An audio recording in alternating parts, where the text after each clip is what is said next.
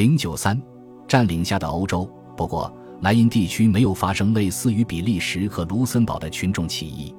关于这些起义的传言，很快就于一七九八年秋天传到德国。不过，引发的结果是出现大量违反和无视法国权威的行动，自由树被砍倒，官员受到恫吓，鼓舞善良的德国人挺身反抗压迫者的煽动性传单四处流播。当局的确很惶恐，但当地没有出现全面的反叛。这里有太多的法国士兵。而且，比利时事件中最后的败笔征兵，并没有被引入这块还不完全属于法国的土地。德国人的方式是消极抵抗，这种方式足以让法国官员将莱茵的某些地区比作望带。一七九二年来到这里的一位法国将军报告说：“我还没有发现某个地区确实是希望自由的。”五年后，局面没有丝毫转变。一位民事官员警告说。绝不要期待得到一个渴望奴役的人民的好感。显然，大革命甚至对语言做了篡改。如果法国人在德国的统治经历是自由的话，语言也就失去了普遍接受的意义。在一次又一次针对立法机构的政变之后，步履蹒跚的伟大民族仍然认为，自由只能属于法国人。不过，当他面对拥有自己独特传统和自由话语的人民时，一些特别的问题出现了，荷兰人就是一个例子，瑞士人是另一个例子。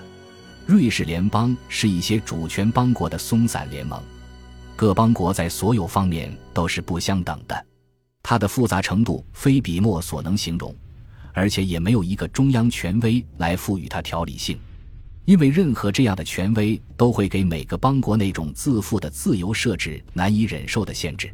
在瑞士人的鲜活记忆中。没有任何外部威胁致使他们产生这样的想法，这种权威因为某些其他原因可以设立。直到1796年，欧洲各大国中没有谁垂涎这一重峦叠嶂的欧洲心脏，而且它也没有重大的战略意义。法国人对意大利北部的征服使局面发生了转变，瑞士雄踞阿尔卑斯山各隘口。而这些隘口如今已成为连接法国与其附庸国及波河平原最方便的通道。当时，波河平原已是法国重要的外国战利品来源地。较为敏锐的瑞士人立刻意识到，这意味着法国对其事务的干预将日益加深。为了不致受人支配，巴塞尔市政贵族的一位领导人彼得奥克斯提议，联邦应改组为单一制国家。这就不可避免地采用很多法国式的制度和原则，放弃很多神圣的传统和自由。但是，如果瑞士不在某种程度上模仿法国，他可能会任人宰割而无能为力。宰割者不仅仅是法国，同样也可能是他的竞争对手奥地利。实际上，康伯福米奥条约墨迹未干，都政府就把注意力转向了瑞士。流亡巴黎的拉哈尔普一直赞成法国的干预，为的是解放受讲德语的伯尔尼监护的法语区沃州。于是他敦促吕贝尔邀请奥克斯前往巴黎商讨瑞士的改革事宜。当时的都政府已经把瑞士的体制视为各种没有任何联系的政府的胡乱拼凑，有的是寡头制，有的是民主制，但所有政府都是专制的，是法兰西共和国的敌人。当奥克斯于1797年12月抵达巴黎时，他发现波拿巴也是会谈的参加者。人们请奥克斯为统一而不可分割的瑞士共和国起草一部宪法，而这个共和国将在瑞士人听到来自法国的信号后发动起义，推翻旧体制时诞生。这个信号就是法国兼并瑞士北部和西部的偏远地带——毛罗兹和日内瓦城。一七九八年一月二十八日，牟罗兹城被如期兼并。三月二十六日，日内瓦紧随其后。在巴塞尔和苏黎世的内地发生反抗城市统治的农村起义的同时，我州爱国党人宣布不再受伯尔尼支配。但是，除了巴塞尔之外，这些事件都与建立单一制共和国无甚关系。他们主要涉及一些很古老的矛盾。沃州的起义者宣布成立袖珍的莱芒共和国，但对更大范围的忠诚他们毫不在意。另外，除了巴塞尔之外，城市贵族对于镇压叛乱者都表现出始料未及的劲头，法国人不得不直接介入。二月份，布吕恩将军接到了占领伯尔尼的命令，混乱随之而来。最初给布吕恩下达的命令是建立至少三个单独的姊妹共和国，国家的划分应大致符合语言区分。在天主教山区，农民在神父的带领下反抗法国侵略者，数百人被杀。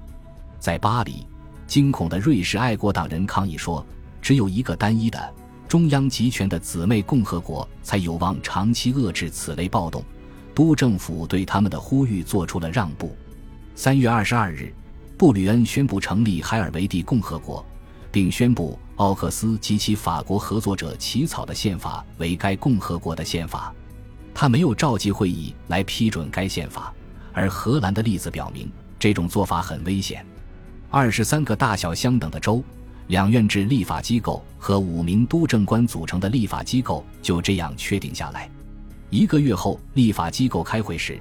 奥克斯成为了参议院主席，但只有十个州派出了代表，其他的州拒绝接受一个未与他们商讨的制度。法军再度介入，强迫他们就范。这个新国家的第一次国际行动是于八月二日同法国签署一项条约，条约同意法国永久使用阿尔卑斯山各隘口，并确保法军在可预见的未来留住瑞士。海尔维蒂共和国不是一个被征服的敌人。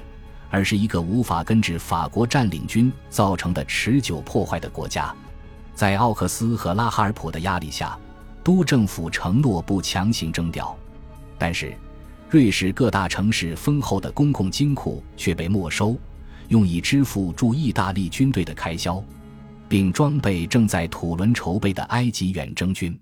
战争税还是开征了，而且像别的地方一样，抢劫只是贱货得到控制。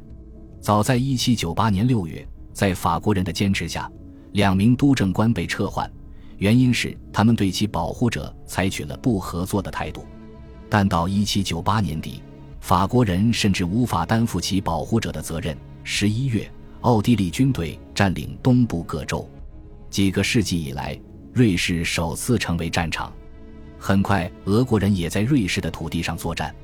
法国人要求瑞士征召1.8万民兵作为法军的辅助部队。然而，尽管奥克斯和新共和国其他缔造者表示支持，立法机构却拒绝了这一要求。议会只同意成立一支志愿军，而且人数绝不可达到要求人数的四分之一。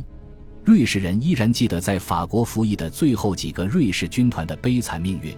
1792年8月，他们在杜伊勒立功，惨遭屠戮。不过，在别的方面，新的权威机构很愿意听从法国的指导。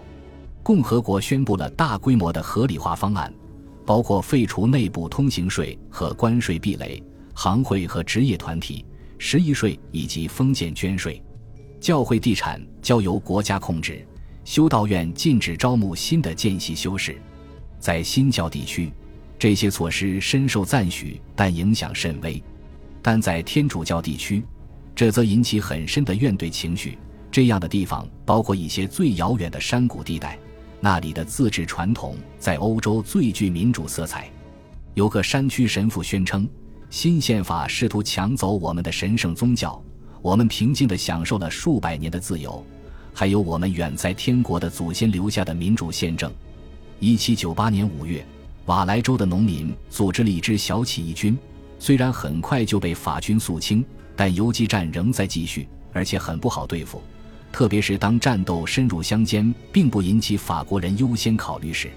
在游击战地区，最初禁止征调的法令很快就被破坏，于是前来保卫共和国的法军与敌军几乎没有分别，而敌军就是1799年从东部穿越蒂罗尔边境的奥地利军队，以及从意大利经阿尔卑斯山口源源不断的涌入的俄国军队。